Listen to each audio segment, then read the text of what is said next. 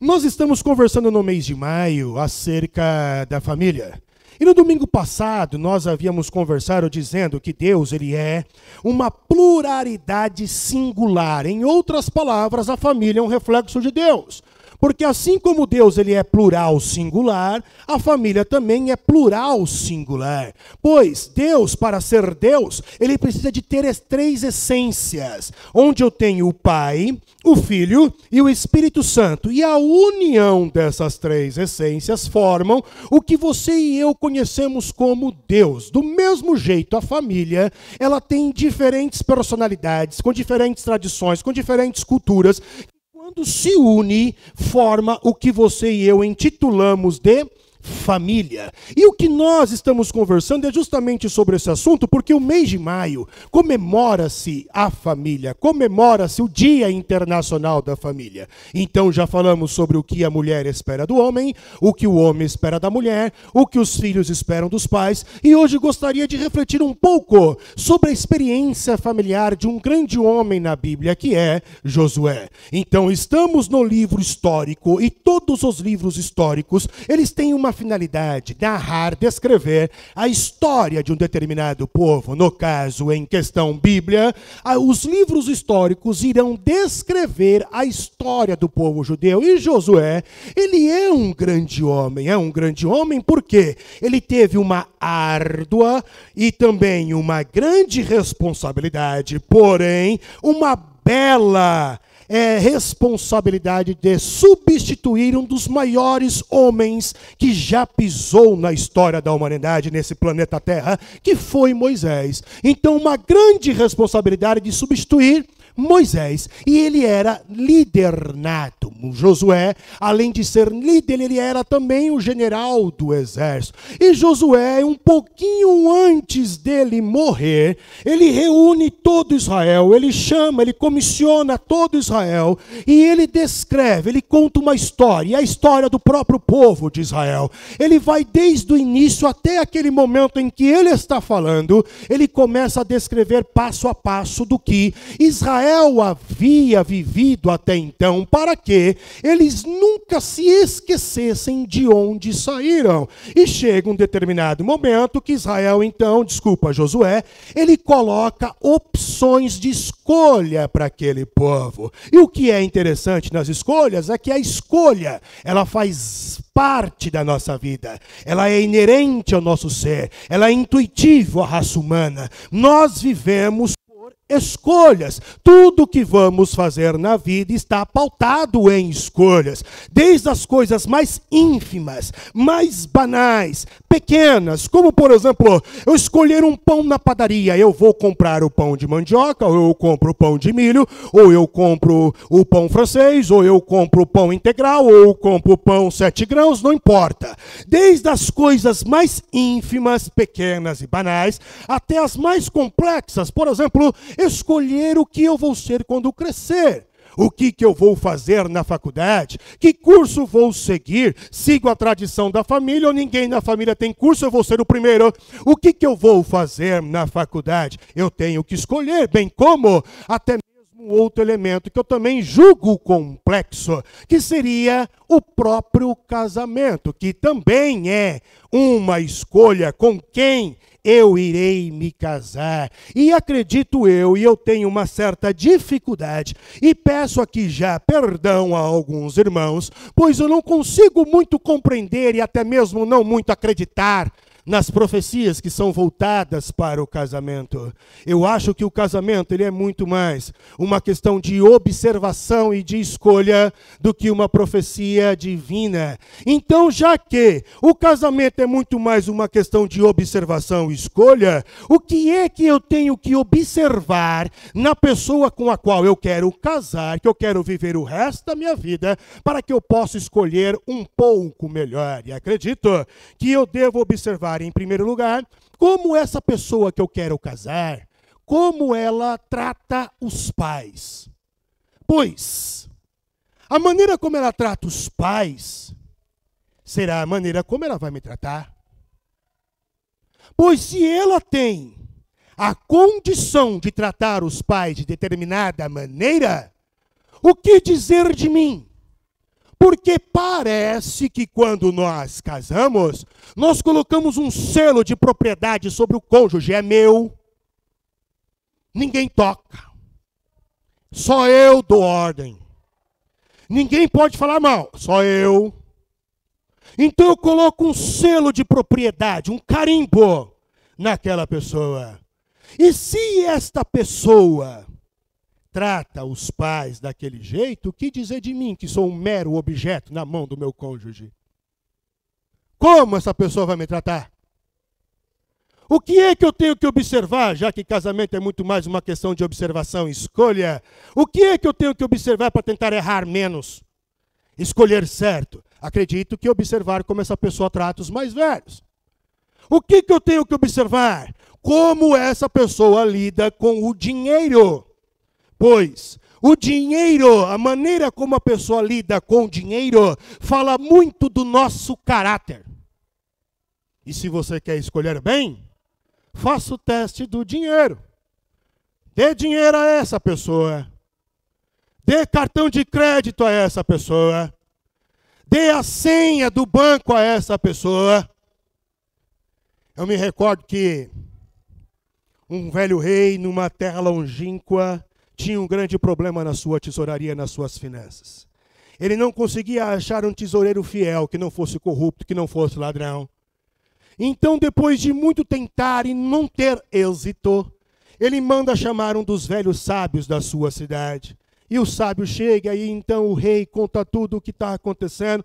E o rei tem é grande problema realmente, não é por isso que a inflação sobe, né? Porque o dinheiro vai indo embora, que nem ralo, é por isso que a inflação sobe. Mas ó, vamos fazer o seguinte, né? Eu tenho uma solução para esse teu problema, e qual é? Vamos dar uma festa, disse o sábio. O rei não entendeu nada. E o rei perguntou o que eu perguntaria no lugar do rei. Não estou entendendo nada, porque eu quero contratar um tesoureiro honesto e você me manda fazer uma festa? É, vamos fazer uma festa. Bem, você é muito consultado, eu vou seguir o que você está falando, ok? Mas quando? O mais rápido possível. E propaga. Propaga no amarelinho, propaga no Estadão, propaga na Folha, propaga no Instagram, propaga no Facebook, que você vai contratar um novo tesoureiro e vai ser acompanhado com uma festa. Agora, rei, eu vou pedir para você, por favor, para que você pegue toda a riqueza da coroa, todas as joias da coroa, e coloca num corredor que dá acesso ao salão onde você vai conversar, fazer entrevista e vai dar o baile, vai dar a festa. Então todos os candidatos que vão ter que ir ao baile, vão ter que ir à festa, passarão por esse corredor. Mas lá, não coloca a câmera lá, você não coloca nenhuma proteção, muito menos os soldados da realeza. Deixa livre o corredor. Aí eu vou perder tudo. Vamos só ver o que acontece? Deixou livre e começou um por um, passando um de cada vez dos candidatos até o salão principal, onde o rei estava dando a festa. O sábio vira para o rei, o rei ainda sem saber e sem entender. O sábio vira para o rei e diz assim: dá ordem, vamos tocar. Coloca aí a iluminação, dá uns efeitos e começa a soltar a música. E a festa começa a acontecer. Depois que todo mundo entrou, depois de um tempo de observação, o rei falou para o sábio: Olha só, Todo mundo parado na festa, que negócio estranho. É para todo mundo estar tá dançando, ninguém está dançando, só tem um louco ali que está dançando. Aí o sábio falou assim: ó, contrata ele. Mas por que, que eu vou contratar ele? Se ele é o mais improvável, ó, nem gingado tem, não sabe nem dançar. Por que, que eu vou contratar um cara como esse? Porque eu gostaria muito que o senhor agora mandasse os teus soldados lá no corredor para ver se está faltando alguma coisa. E depois que o senhor constatar que alguma coisa faltou, pega e averigua cada bolso de cada um do que não está dançando, para ver se o que está faltando está no bolso desse. Obviamente, aquele que está dançando não tem preocupação de dançar e as joias não cair pelo bolso. Contrato que está dançando, diz o sábio. O dinheiro fala muito do nosso caráter. E uma das características que eu, quando for casar, devo observar é justamente como essa pessoa ela lida com o dinheiro. Outra coisa que devo eu observar é justamente como essa pessoa que pretendo casar, esse pretendente, Ele lida com seus pertences pessoais na casa do pai. Aí você vai lá como quem não quer nada. Onde ele deixa, onde ela deixa o sapato, o tênis, na casa do pai. Não estou falando da tua, não, na casa do pai. Onde é que essa pessoa ela pendura a roupa íntima após o banho ou no banho? Será que é no registro do banheiro? Após o banho, onde é que ele colocou a meia? Que ele sai perguntando para todo mundo, ela sai não sabendo onde está a meia, não sabendo onde está a roupa íntima e deixa a toalha em qualquer lugar. Se tu acha que na casa dos pais ele já é assim, ela já é assim, o que dizer na tua casa quando a casa for dele ou dela? Você acha que vai melhorar?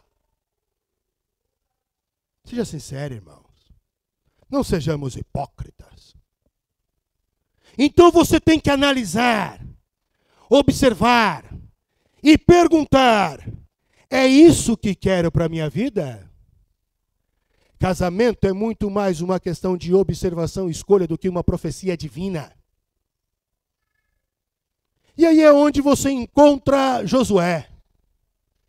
Aí Josué dessas opções de escolha, Josué diz: se é ruim para vocês servir a Deus, não tem problema. E olha que Josué, ele vem num contexto de lei mosaica, a lei estava fresquinha. A lei tinha acabado de sair do forno, fresquinha. E mesmo assim, Josué em nenhum momento impõe a lei para aquele povo. Se vocês não querem servir a Deus, não tem problema. Se vocês quiserem servir aos deuses lá, que está além do rio lá, o Deus dos teus pais, se vocês quiserem servir a ele, beleza. Se vocês quiserem servir os deuses dessa terra, dos amorreus, também beleza. Mas Josué ele também dá uma deixa. Josué também ele demonstra uma saída. Mas eu, que sou o líder de vocês, eu que estou na incumbência de colocar vocês na terra prometida, eu que estou substituindo Moisés, eu que vocês me consideram como substituidor de Moisés, eu e a minha casa serviremos ao Senhor. É o que diz Josué. O que me leva a pensar que a família de Josué é uma família modelo.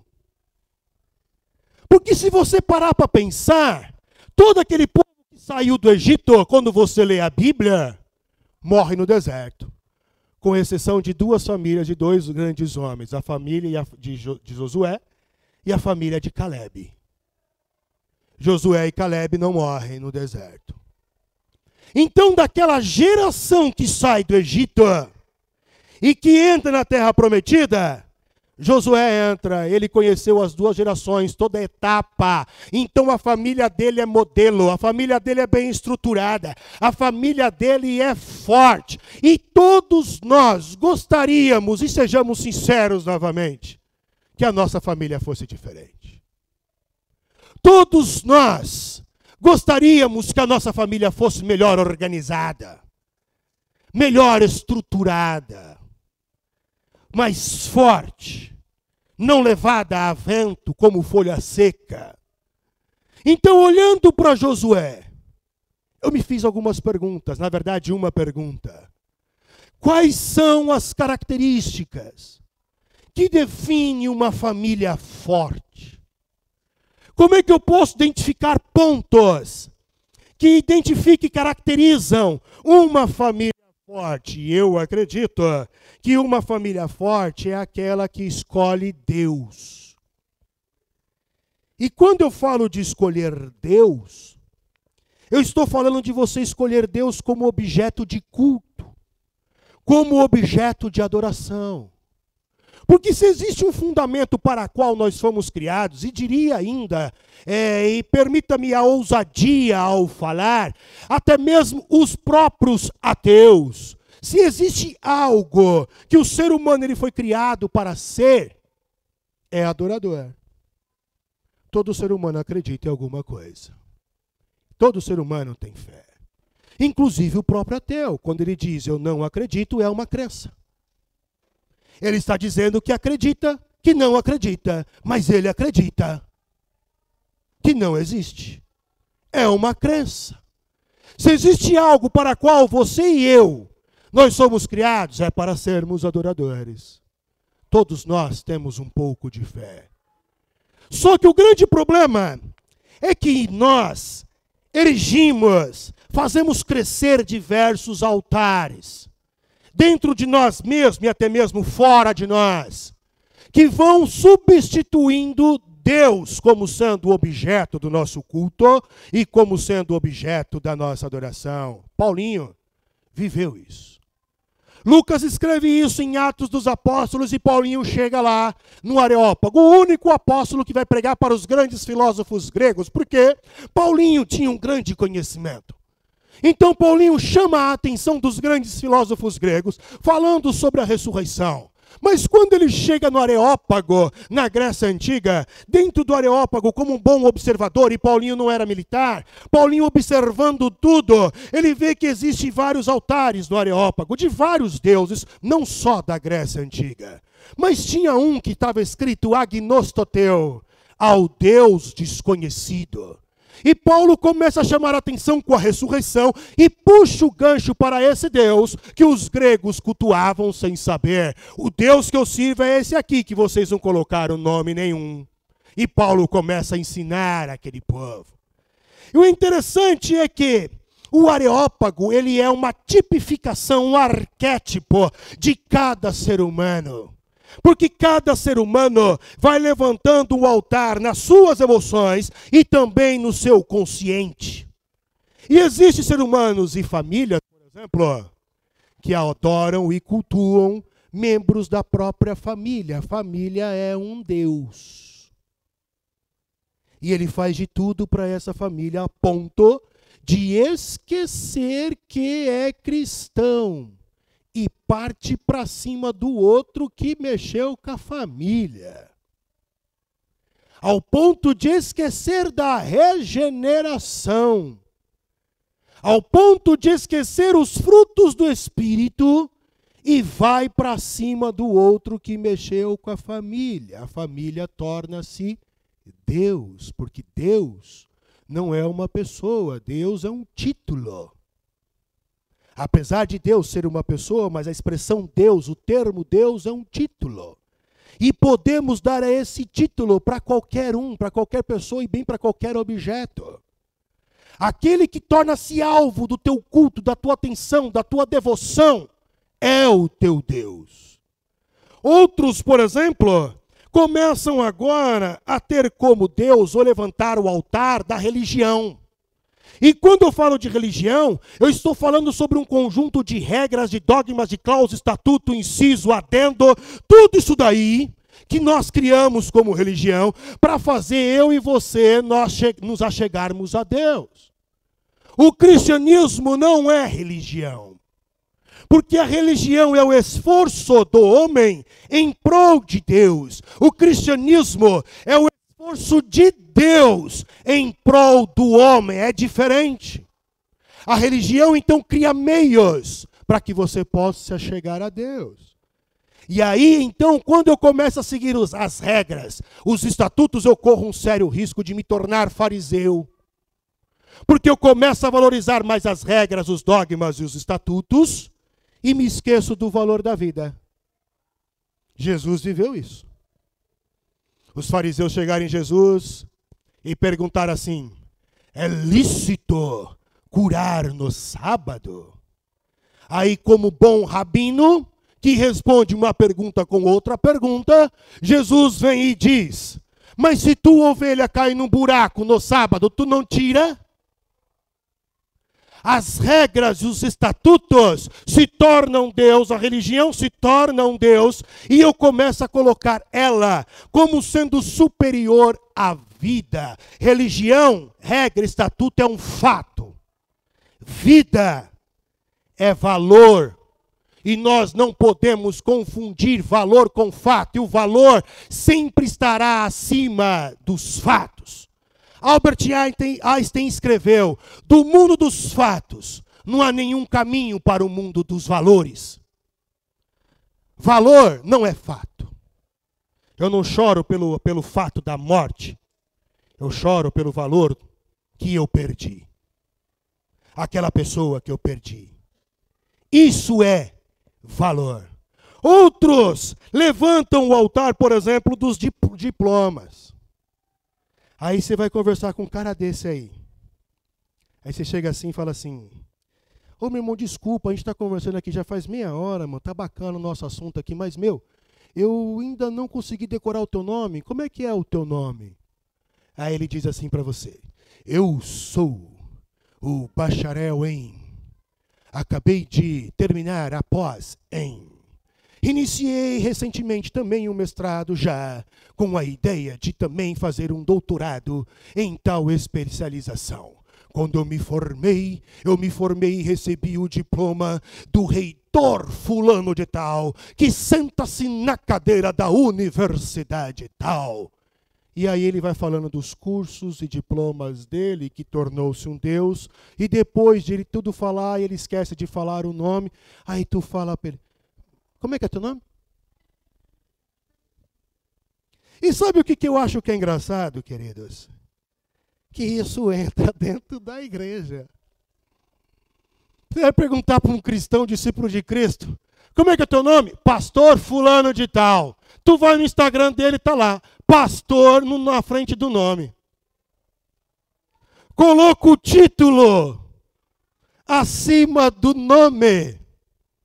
Valoriza mais o título do que o nome. Isso entrou na igreja.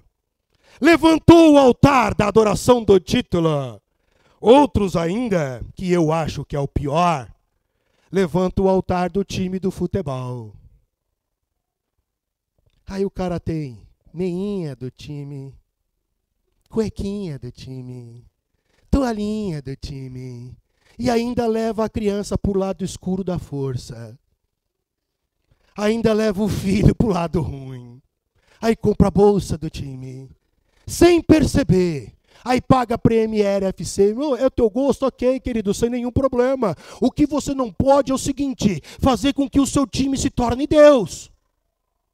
Você não pode, é teu gosto, ok, é prazer para tu, ok, mas não pode ocupar o lugar de Deus, porque existe muitos que não conseguem definir. Ah, eu vou para a igreja ou eu assisto o jogo? Aí quando está na igreja, aí pega o celular disfarçadamente, oh glória a Deus, aleluia, foi feito um gol agora. Faz do time um Deus. E quando você olha para essas pessoas, por mais que tenham, por mais que levante altares como no Areópago, essas pessoas continuam vazias. Continuam com um buraco, continuam com tristeza. E Dostoiévski, ele tem uma resposta para isso e ele diz: que cada ser humano carrega dentro de si um vazio do tamanho de Deus. E se é um vazio do tamanho de Deus, não adianta você levantar um outro altar dentro do teu coração ou dentro do teu seio familiar, não vai adiantar. A única coisa que vai preencher o vazio do tamanho de Deus é Deus. Por isso que Josué vem e diz: se vocês querem cultuar todos esses altares, ok, vai fundo, mas eu, a minha casa, a minha família, nós continuaremos servindo a Deus. É o que disse Josué. E por que, que Josué ele fala isso? Porque ele sabe que as coisas na nossa vida só vão fazer sentido partindo do pressuposto de Deus. Se Deus não fizer sentido, nada faz sentido. Como escreveu, por exemplo, Jeremias no capítulo 9, verso de número 23. Jeremias diz: Não se glorie o sábio na sua sabedoria, não se glorie o forte na sua força, não se glorie o rico na sua riqueza, mas o que se gloriar, glorie-se nisto, em me conhecer e saber que eu faço justiça, e é destas coisas que eu amo. As coisas só vão fazer sentido na vida. Indagações só terão respostas quando eu pisar, eu pisar no primeiro degrau da escada chamado vida. A vida é uma escada. Mas o primeiro degrau é Deus. Não adianta eu pular fases. Não adianta eu pular para o sexto degrau. Eu não compreendi o início. Eu vou me embananar. Eu vou me perder. Eu terei conflitos emocionais e existenciais. Mas quando eu coloco Deus como sendo o centro da minha razão, da minha existência, objeto do meu culto, da minha adoração, as coisas começam a fazer sentido. e eu me torno forte como família. E uma família que colocou Deus como centro, ela sabe que, desculpa, Deus como centro, o, o objeto do culto, ela sabe que Deus vai pelejar por ela, como escreveu o próprio Josué, no capítulo 23, verso de número 9, quando diz: Pois o Senhor expulsou de diante de vós, porque vocês colocaram Deus como sendo o objeto do culto da adoração. Então o Senhor expulsou, resolveu os problemas e diante de vós, aqueles problemas que eram grandes, aquelas nações fortes, ele expulsou, porque o objeto de culto da tua família é Deus. E quanto a vós, olha só, não é a política, não são a Constituição, ou não é nada neste mundo que pode te resistir até o dia de hoje, porque nada te pode resistir porque eu coloquei Deus como sendo o objeto do meu culto. Por isso eu e a minha casa serviremos a Deus. Pensando um pouquinho mais sobre família forte, ainda pensei baseado em Josué, que além de Deus ele ser o objeto do culto da adoração, uma família forte é também a família que coloca Deus como sendo o centro. Vamos lá. Lembra daquela aula de história que você com certeza não faltou, que você com certeza prestou atenção? Onde o professor, no período medieval, ele vem falar sobre o sistema geocêntrico e heliocêntrico.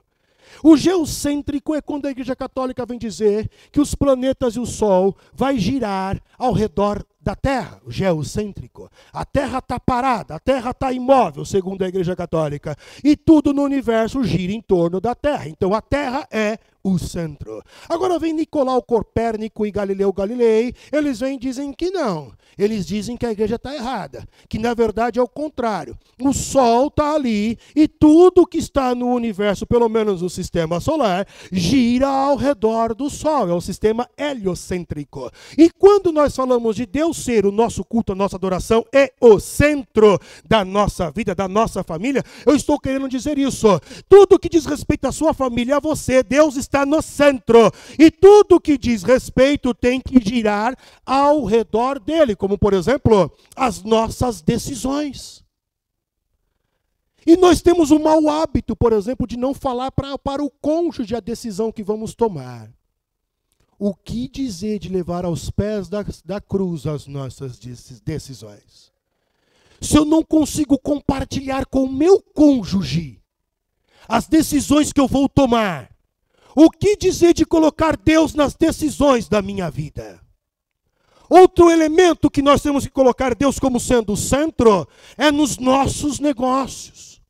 Comprar um novo carro, uma nova casa, trocar de imóveis, trocar de cidade, negócios de um modo geral que envolve a nossa vida, chamar Deus para fazer parte desse negócio. Senhor, meu Deus e Pai, existem aqui para mim três portas e as três portas me são agradáveis, vão me beneficiar, são caminho da justiça. Eu posso entrar em qualquer uma, só que eu gostaria de entrar naquela que o Senhor planejou, arquitetou. Então as demais que o Senhor possa ir criando meio meios que eu possa entender que elas não são da sua vontade, para que eu possa entrar na porta que é da tua vontade. Enquanto o Senhor não me revela, eu estarei entrando nesta aqui que acho que é mais favorável, porque também é caminho da justiça. E se porventura dificuldades começarem a acontecer, você vai entender, não, não é aqui.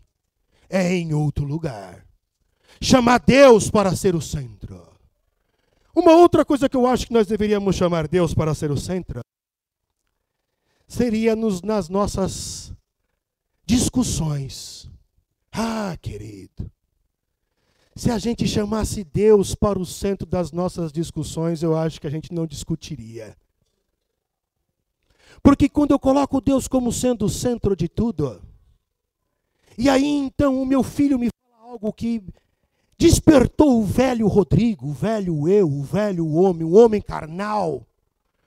Quando a minha esposa fala algo, ou quando eu faço algo ao meu filho ou à minha esposa, que também desperta nele, se eu tenho Deus como sendo o centro, eu vou apertar a tecla pausa e vou dizer assim: como Jesus, ele responderia a este filho de Belial: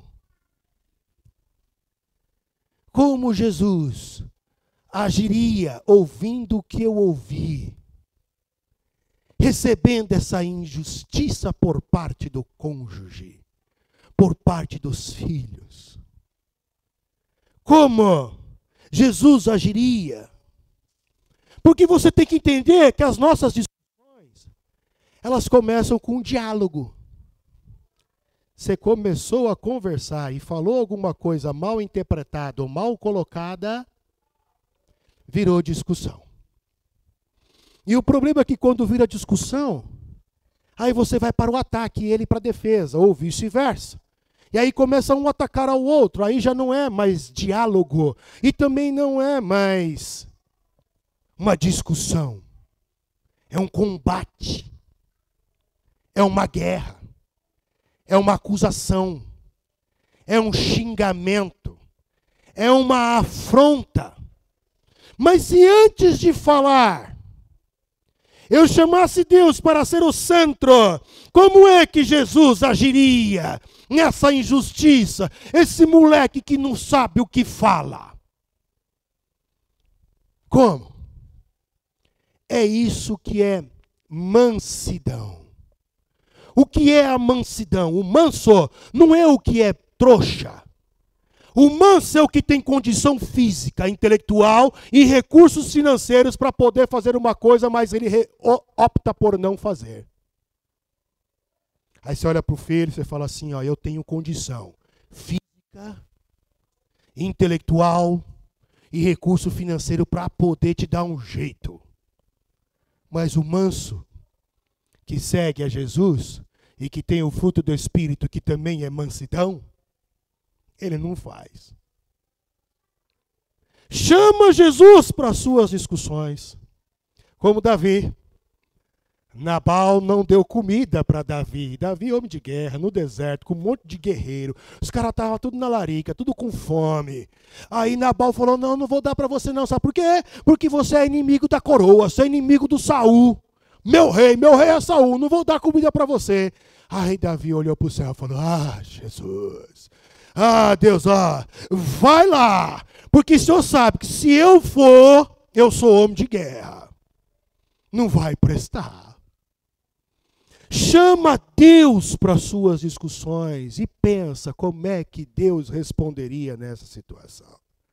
Quando eu coloco Deus como sendo o centro, da minha família, onde a minha família agora vai ficar forte, se tornou forte. Nós vamos ver que ela começa, nossa família, o nosso ser, ele começa agora a ter reconhecimento. Nós começamos a reconhecer que tudo vem de Deus. O que nós somos, o que nós seremos, o que nós temos e o que nós teremos vem de Deus. Como escreveu Paulo em Romanos 11, 36.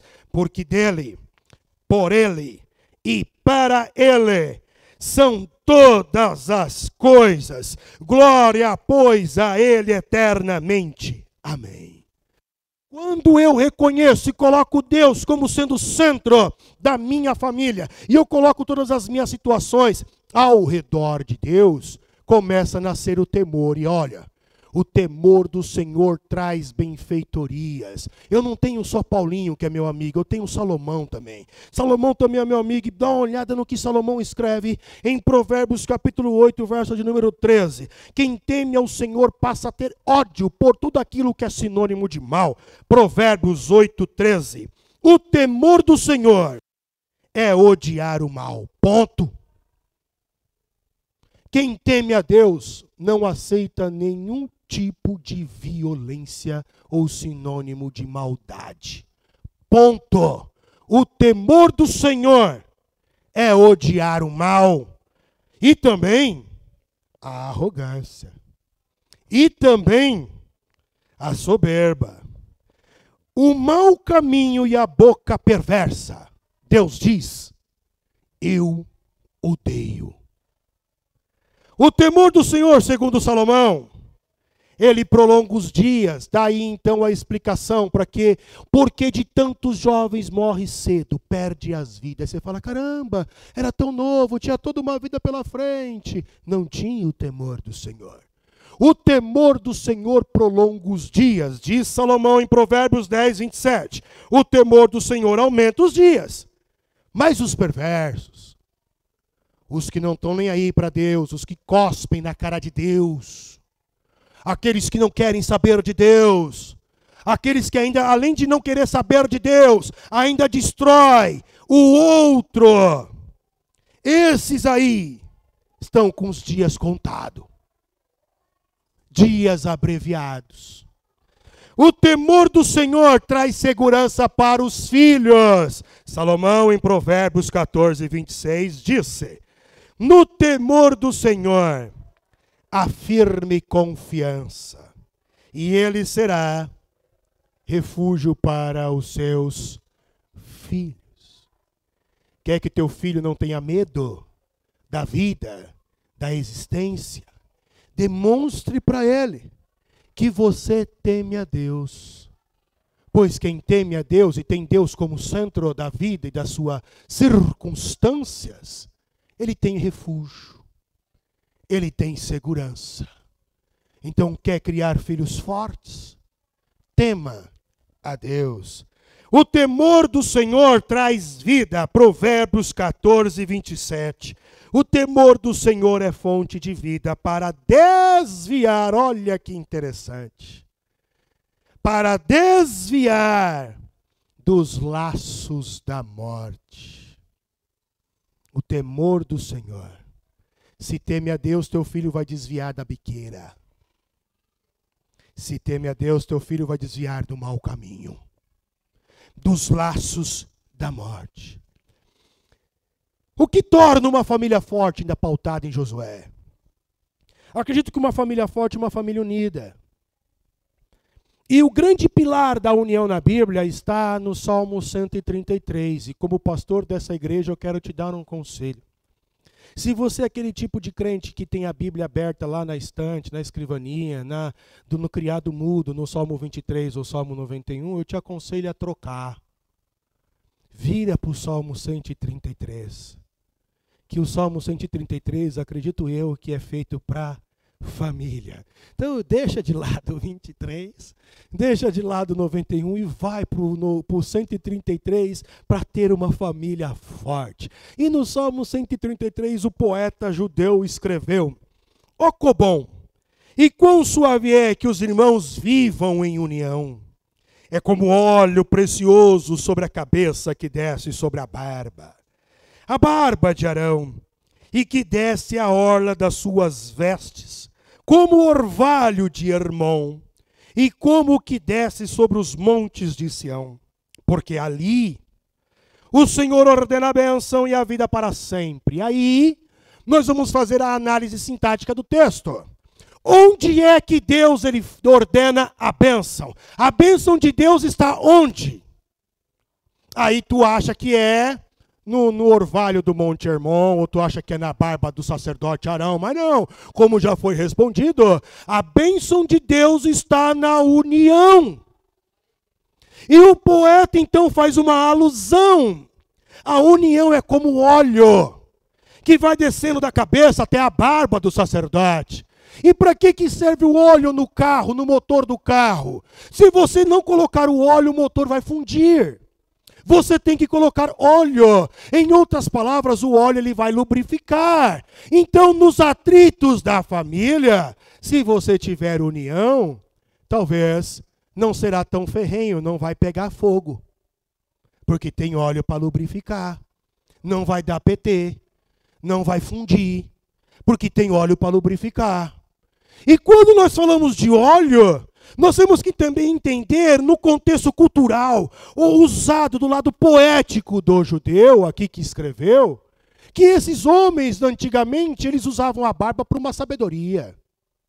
Ele, quanto maior a barba, maior a sabedoria. Hoje o homem coloca a barba por uma questão de estética. Naquela época não. Barba era demonstração de sabedoria, de conhecimento, de masculinidade de riqueza, de poderio, de paternidade. Eu sou patriarca da minha família. Era para isso que tinha a barba. Só que tenta pensar aqueles cara sem creme rinse. Vivendo no deserto. Entenda. E a chuva de poeira e o vento que leva a poeira do deserto naquela barba. Tenta imaginar como deve ser bonito aquele cabelo e aquela barba. Não tinha aquele creme dos cachinhos dourado. O creme dos cachinhos é do cabelo ruivo, do cabelo crespo, do cabelo liso, do cabelo. Não tinha. Não tinha Kezak. Não tinha Avon Natura Jequiti. Então o que, que esses caras têm que passar na barba e no cabelo para poder alisar, deixar a barba mais bonitinha o cabelo também? Óleo, porque o óleo vai desembaraçar, tirar os conflitos, as amarras da família. Aí ele ainda diz que a união é como se fosse o orvalho. Para que, que serve o orvalho, irmão? Se não para irrigar a planta. E uma planta precisa de água para poder crescer. Quer crescer como família, quer ter uma família forte, seja unido. É por isso, não é só uma questão financeira é por isso que existem casas que nunca saem do reboco. Por quê? A mulher quer reformar a casa, mas o cara quer o carro. A mulher quer reformar a casa, mas o cara quer ir para o dentista. E não entra num acordo. Aí a arrogância, o orgulho sempre bate. E eu, então, me sobressaio sobre você. E se você quiser comprar as suas coisas, então vai trabalhar você e compra as suas coisas. Como se o casamento não fosse uma união. E se a pessoa não tem o que precisa dentro de casa, ele também não tem, ela também não tem.